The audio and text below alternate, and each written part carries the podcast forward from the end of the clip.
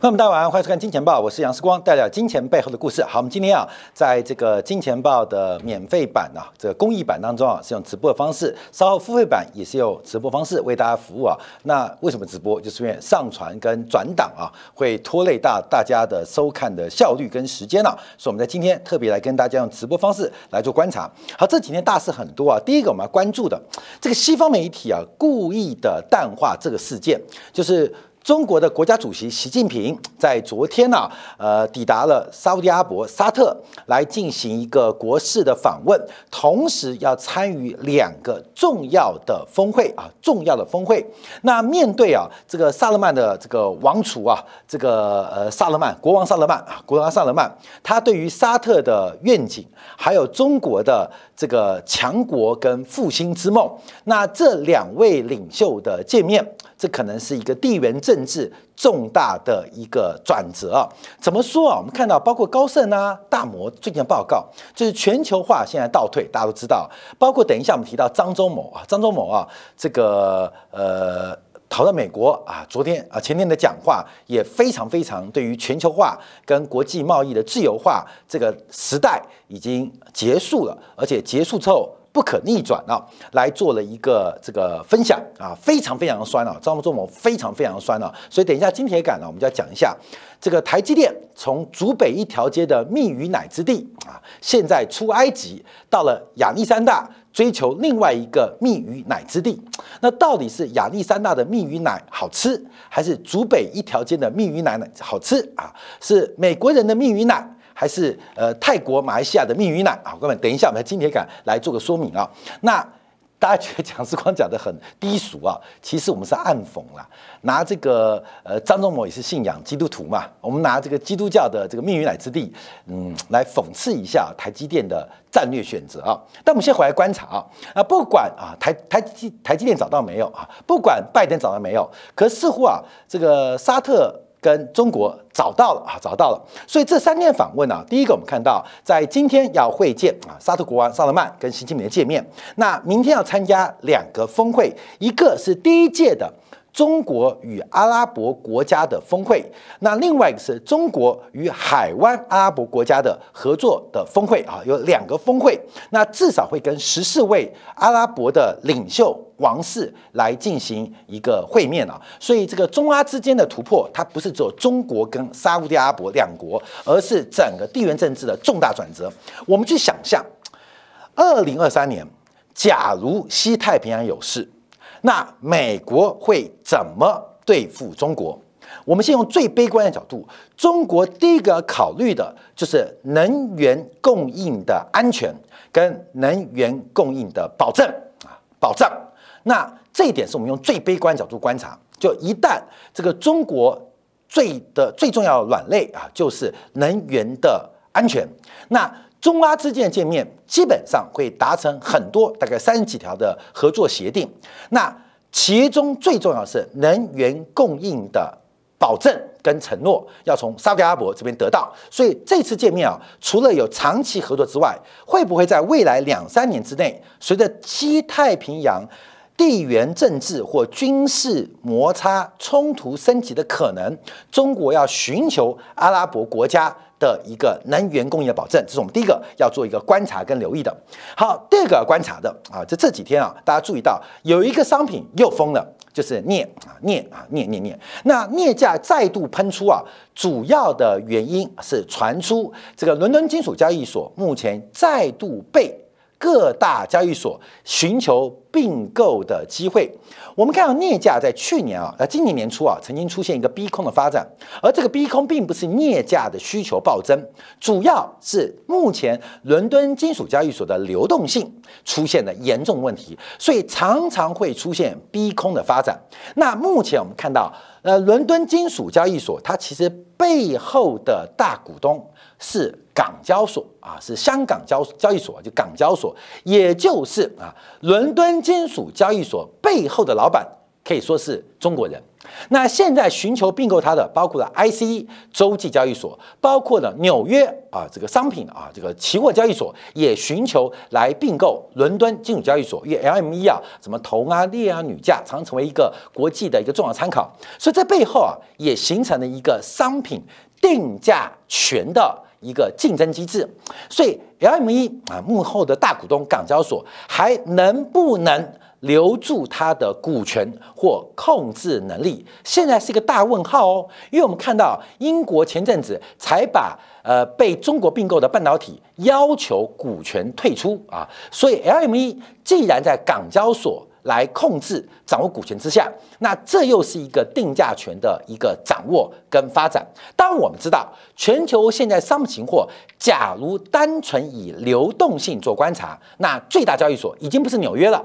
也不是芝加哥，也不是伦敦，而是上交所啊，包括了郑州证交所。所以，我们看啊，以商品流动性，就是成交量做观察，其实中国的商品交易所目前应该是全球规模最大，而这个流动性越大，代表市场的买方跟卖方他们撮合成交的机会就越高，代表市场的价格讯号就会越来越清晰跟完整。所以，背后这个伦敦金属交易所被。呃，包括了美国，包括被中国的一个竞争啊，控制权的竞争，这也代表第一个英国的思维，第二个碰到了第二个问题，就是大家希望交易所是追求自然，还是自由，还是追求公平？你希望你参与的交易所是一个完全的自由开放，或是放任，还是一个高度的监管跟公平？这就变成两种制度选择之战哦。有人说啊，这个自由会带来公平，呃，自由竞争自然形成一个市场机制，会带来公平啊，这是自由竞争之后带来的公平。另外是公平环境下的自由竞争，这个自由才有意义啊。这两个是完全不同的逻辑哦。所以我们看到目前东西方在政治价值的斗争，已经到我们身上躲都躲不过。过没有？躲都躲不过。我再举个例子，我不知道观众有没有看到这几天啊，卡卡卡啊，这几天因为看的人太多啊，所以会卡卡卡卡。这几天大家有注意到，这个呃上礼拜周末嘛，这个台湾知名的财经的这个前辈啊，谢金河在做新书发表。那他重点不在新书发表，哦，三立新闻就进行他这个演讲新闻发表的一个重要演说啊，就提到了这个呃呃抖音啊，抖音的统战工作。那我们只能跟谢市长报告，其实抖音并没有做统战，而是你被背后的算力所掌握。大家知道这个媒体啊，不管你看 YT，还是包括你看这个抖音，看这些自媒体，看 Facebook，它都会因为你的收视跟观看习惯来进行一个推波。所以你越看哈，越看统战，你被推波的都是统战哈。所以你懂意思吧？所以谢金河社长他用上一代的冷战逻辑看待现在的运算能力啊，就会出现这种被统战的过程啊。所以我们看很多时代啊就已经老化。假但你看一下这个老谢对于抖音统战的这个呃的解读，你会看到老谢。老化的一个呃原因啊，啊老谢老化的一个过程啊，它完全被算力掌控，他不知道啊。我相信我们的观众朋友在 YT 平台收看就知道这个概念了，就是你越看节目，你越看美女，那美女会越来越多，对不对？你越看车祸，车祸会越来越多啊。这世界怎么都车祸？不是，因为不管是 Facebook，不管是 Twitter，不管是抖音，甚至 YT，你越喜欢什么，它背后的算力就会不断的推波。你可能喜欢的节目，所以老谢看到的东西并不是世界的全貌，而是你个人的偏好被背后的算力所掌控了。那么你懂意思了吗？所以我觉得大家可以看一下这个老谢啊，在礼拜天的这个节目三立的一个直播，哎，可以看哦，啊，可以看哦。为什么？看一下就是我们有时候啊，在做一个更深层的系统性思考，到底现金刚讲的是对还是错？可能是对。可能是错，那为什么这可能呢？主要就是我们要更深层、更高的逻辑看老谢的讲话，就发现他很可爱啊，很可爱。他不知道每天嘴巴讲大数据、人工智能、高运算的中心数据的重要，每天嘴巴讲哦。可嘴巴跟上朝了朝代，脑袋跟眼光、耳朵没跟上朝代啊，所以我要跟大家做个分享啊，做观察。所以我们看到这是大时代的转变跟变化，从中沙的三天的会见跟峰会举行，到整个纽约啊伦敦金融交易所的背后山雨欲来的抢购大战。好，我们再往下观察，就是在昨天呢。中国的人行忽然公布，黄金的储备增加了三十二公吨。在习近平出访沙特阿拉伯的时候，人行忽然在礼拜三出访前一天传达了一个重要的数量讯息。其实，人行的黄金储备包括了美国的黄金储备、各国的黄金储备所公布的数字跟实质储备的数字，一直是金融市场上非常存疑的观察。毕竟。一个国家有多少真实的黄金储备，其实是一个国家战略级的机密，就跟核弹的持有量一样，这种是威慑性的战略武器。所以到底有多少黄金储备，其实是一个机密。所以公布的是真是假，有时候只能参考而已。可更重要的是，为什么啊？为什么中国人行忽然在二零一九年九月停止更新黄金储备数量之后，这个停止啊，就是数量不变了。忽然公布，上个月十月份买了三十二公吨。哎，我们就要讲句话啊，这个我们的金铁杆啊，之前啊，我们这个节目当中啊，有跟他特别赌黄金啊，啊赌黄金啊，这用猜的嘛，有没有？你要多见谅。我们赌黄金，那黄金赌在什么地方呢？当时我们就提到，大概是一六二零。啊，你没有听错哦，我们这要诚实面对啊。这讲什么就要做什么，就是在我看一下，在十一月三号、四号的节目啊，当时啊，我们认为这个黄金一六二零左右会跌破，会跌破。那我们同时节目也提到一六四零做停损啊，停损。现在事隔一个月。很明显看到我们的方向是错的啊，方向是错的，这没什么关系啊。这个看对看错常常发生啊。可是停损机制还好，在我们当时看做节目啊，做进行黄金行情的预判的时候，有给观众朋友一个停损机制，不然一六二八、一六三二你去空啊，你不停损一六四零啊，现在就变成一七八五啊，这个赔掉好几个保证金啊。所以投资行讲啊，虽然理想是丰满的。可是风险是眼前的。好，那我们现在观察，谁谁让黄金有那么大推力？世光那么厉害，怎么可能看错行情啊？现在答案出来，原来我们在跟宇宙第一大央行在对干，你懂吗？我们在跟宇宙央行在对干，世光这张嘴巴怎么可能拼得过宇宙第一大央行？人行的黄金购买行为呢？啊，现在呃，这个我们被杀了啊，现在抓到凶手了啊，被杀凶手。那凶手是谁啊？原来人行的大买黄大买黄金是整个十月行情非常特别的一个观察跟指标。好，这三样事情我们要结合起来看啊，这三项事情就在过去三天发生。从人行公布黄金，习近平出访沙特。那同时，I C 呃这个 L M E 伦敦金融交易所的个这个经营权跟股权再起增值，这三件事情，我们就要来到一个非常特别的专家啊，他的眼中来观察这个事件。那我们这个标题啊，叫做美元危机啊。啊，美元危机啊，包括说做人行大买黄金啊，俄国石油用黄金做结算的可能性有多高？所以用美元危机来做观察。其实我们大家知道，刚刚在七点四十分节目还开始的时候，我们的这个标题是不是这个啊？不是不是个问，不是这个标题啊。那美元是危机，就跟看资产负债表一样。我们常看到哇，美国要破产，为什么破产？因为美国有八十兆的负债。大家有没有想过，负债八十兆，那资产有八十兆啊？美国人好有钱，你懂意思吗？我们常说中国在危机，银行在房地产的呆账可能数以兆计。你有没有想过，那中国在房地产的资产又有多少呢？资产跟负债表就是一个等号啊，等号。所以危机危跟机，它其实也是个等号。那我讲这个理由，我们先讲一个结论，因为大家讲说，哎呀，赶快买黄金啊，我比较大家害怕。主要就是，假如它是个危，它有个机。对于美国鲍威尔来讲，怎么样度过这场美元的危机？这才是重点。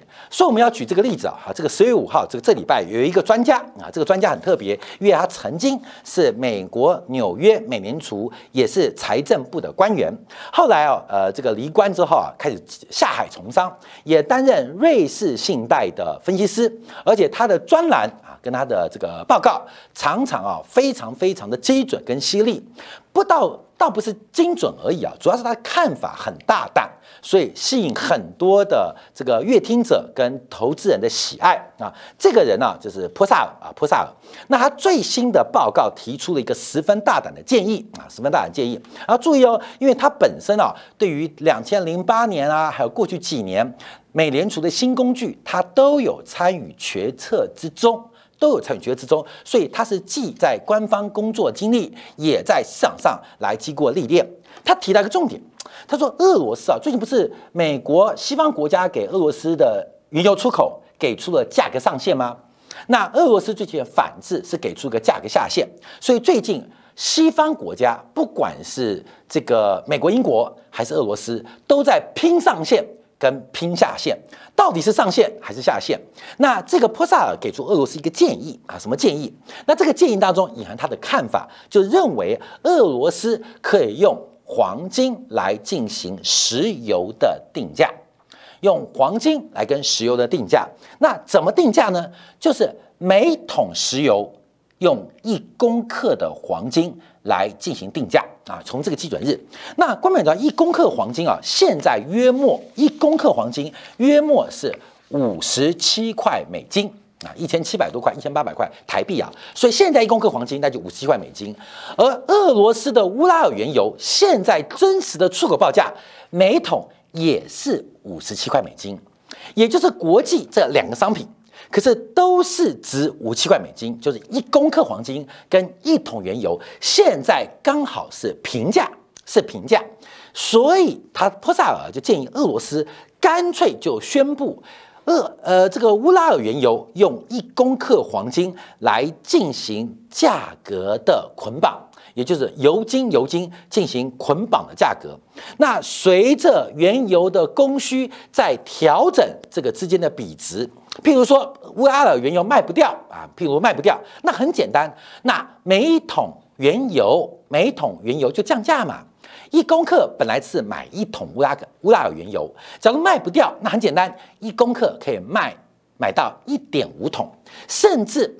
一空克黄金可以换两桶乌拉尔原油，以后的俄罗斯原油就用黄金来定价，随着供需关系跟黄金产生浮动的变化。那这会有什么影响呢？这会有什么影响呢？我们就要特别做观察跟说明啊，因为啊，这个波萨尔过去几个讲法当中，我觉得是值得做一个观察跟掌握。又卡啊，又卡，有没有卡？我跟美人又卡，卡又卡。嗯，讲的东西有时候关键就卡了嘛，对不对？都卡了，对，所以看好，所以后面他几个讲一个讲法啊。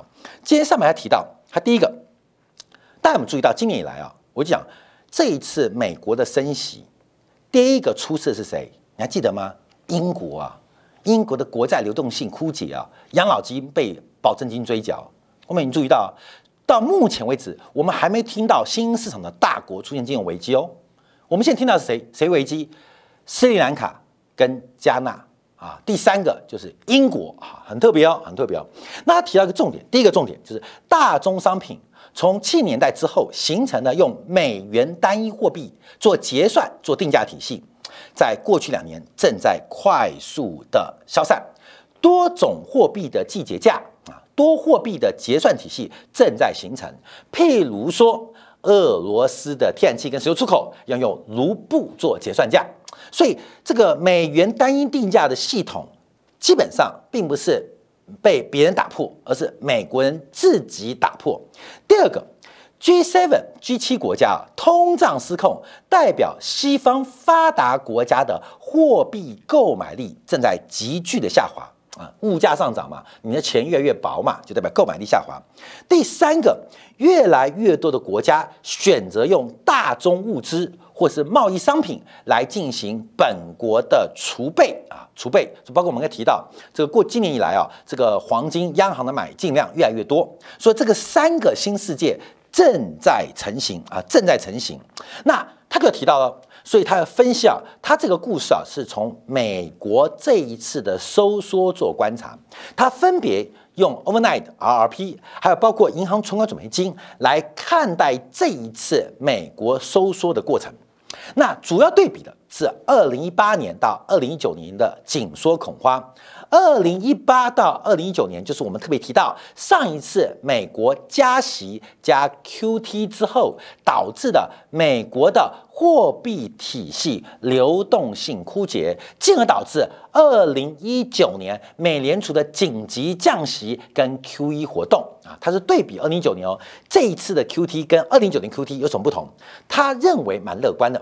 那为什么乐观？关键不是美国体系变好，第一个是对于美元资金的需求已经远不如三年前，才三年的时间，对于美元的需求已经大幅下滑，对于美元需求已经大幅下滑。那进而就提到了，所以他就进而提到，他提到那现在最要关心的是大宗商品的结构性的改变，结构性改变。那他举了一个例子啊，是把整个 overnight RP 或银行储备准备金来置换成置换成什么？置换成美国的国家战略储备石油 SPR。SPR，那它对比啊，就说现在美国的 SPR 越来越低，就像是二零一九年的时候，美国的这个逆回购的存量、银行存款金、存款准备金余额不足，导致出现挤兑的风暴。现在今年很多挤兑哦，有非常多的挤兑哦。对不对？包括了像我们上年的债市挤兑，还有到第二年的股市挤兑，第二季的股市挤兑，到第三季我们看到了加密货币的挤兑，越来越多的挤兑啊，就是流动性不足。那现在不要关心美元的流动性不足，而要关心大宗商品的流动性不足。所以从产能到储备都出现了不足，所以任何的收缩、任何需求的改变都有可能引发。类似二零一九年美元货币危机的商品危机啊，这是他的看法，他的上的看法。所以他提到，那这场商品危机的诱发点，就是非常有可能在俄罗斯在经历过多次被制裁之后，那有没有可能开始跟黄金进行捆绑？就是刚刚讲的一公克黄金换一桶乌拉尔原油，后面有没有可能？最近啊，上礼拜呃上个月出现个消息啊，就是西非国家。加纳、戛纳啊，加纳、加纳，因为财务危机在危机啊，基本上决定跟俄罗斯没有外汇了嘛，没有美元了嘛。说那加纳什么？加纳是西非的产金大国，哦，年产能大概将近一百公吨哦，嗯，一百公吨是公吨哦，不是一百公斤哦，年产的一百公吨哦，所以加纳什么都没有。就只有黄金。那过去我黄金是卖给国际厂换到美元，而且层层被剥削。所以加纳面对国际外汇短缺的风暴时候，决定考虑啊，是吧？决定考虑啊，跟俄罗斯用黄金、石油进行交换啊，黄金、石油交换。我跟你讲，这消息一出啊，后面你知道吗？发生什么事情吗？你就看台湾的《自由时报》啊，就登了。哎呀，这个加纳的黄金都是血黄金啊！中国的矿气在加纳剥削工人呐！哎呀，好了，C N 澳洲电视台都说加纳的黄金背后都是血汗泪啊！废话，谁哪一国家挖黄金不用流血、不用流汗、不用流泪啊？反正就在丑化加纳黄金。为什么被丑化？为什么？因为加纳。准备要退出美元体系，它退出是被逼的。另外一个被逼的是俄罗斯。那俄罗斯有石油，加纳有黄金，黄金换百物换不到，石油出口受到去预预阻，所以加纳跟俄罗斯正在进行用黄金跟石油的。贸易关系跟结算体系，所以啊，这个这个坡上呢，他讲的有没有可能？其实有可能呢，用一公克黄金跟一桶原油开始做定价，以后的浮动就是每公克黄金可以换多少桶乌拉尔原油。那这个一旦形成之后，看到没有？这不是个新闻哦，这不是个新闻，这就回到一百年前的过程，以物易物，商品世界，多货币的结算体系，多货币的贸易关系，多货币的定价体系。这不是不可能哦。这个世界是什么时候结束的？是有七年代结束的了。第七年之后，用单一货币做所有商品的结算，是七年代之后才慢慢成型的。那现在只是回到过去，因为人类历史上以物易物的时间呢，远远超过货币体系。远远超过货币体系，以物易物是最容易的。那为什么货币体系？其实货币体系只是帮助降低交易成本，帮助厘清市场各个商品跟服务的价值。可没有想到，现代货币理论把货币成为最主要的目标。看到没有？你先注意哦，今天你的目标是多少？存五百万，存一千万。你的目标不再是家里摆十公斤大米，摆五公斤沙拉油了嘛？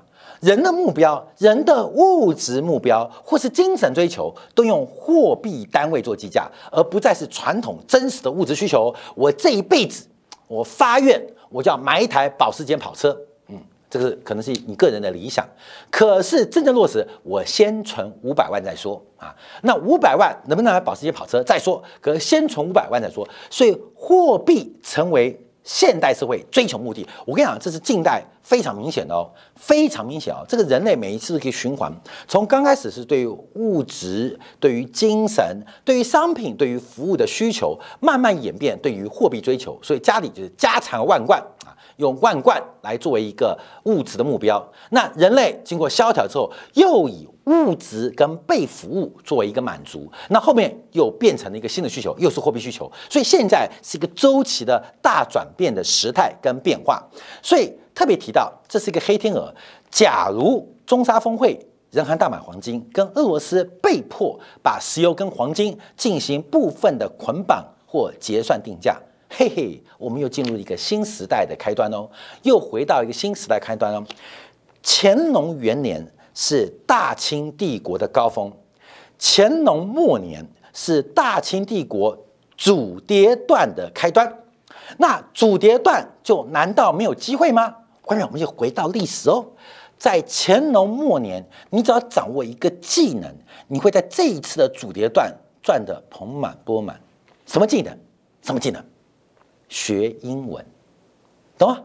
在乾隆末年，只要你掌握到英文这种技能、技能，讲英文这种技术，不管你是要上课、翻译，还是要做买办，会确立你至少有百年的这个产业、百年的基业。所以在每一个时代的转折当中，我们都可以掌握到一些这个 skill 啊，一些技能啊，来做一个掌握。好，这个观察好，所以我们要最后来讨论个问题。哎，来来来，就金油比了啊，金油比啊。最近油不在破底吗？啊，油昨天又创新低啊，七十三块、七十二块的。黄金一直撑在这边，升到要一千九了，越来越强。好，金油比出来了。那黄金涨，原油跌，又代表什么变化呢？我们也不知道。我们就把过去金油比之间的关系做关注啊，金油比关注。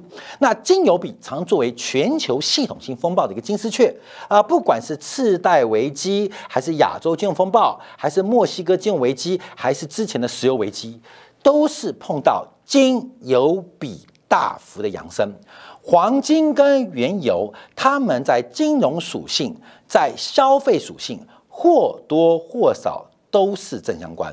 只有在系统性风险出现时候，在地缘政治出现风险的时候，在美元体系要收割韭菜的时候，会出现背离啊。所以我们看到现在金融比。再度的回升，那这个数字啊不准啊，因为根本哦这数不准。金油比为什么看？因为你知道，因为当时我们有画一框啊，因为那时候原油跌到负结算了，所以这个我们可以忽视不理啊。因为那时候油价崩盘，因为结算的关系啊。其实严格观察啊，其实金油比到二十五倍、二十六倍。二七倍，它预告一个重要的大事件即将发生。我们在这边啊，分享给所有的观众朋友来做一个掌握。好，休息片刻，我们要做下一个题目了，叫讨论蜜与奶之地啊。特别从美国的劳动生产率昨天公布的第三届宗旨，再解读回顾一下台积电创办人张忠谋在亚利桑那厂的一个极悲屈的演讲，像是这个告白书啊，告别书。与台湾诀别书，另外再分析啊，特斯拉最近出状况哦，包括了德国厂跟德州新厂，现在看样子都要找中国人来救。哎，这三个新闻有什么关系？说讲的经典部分为大家做进一步的观察解读。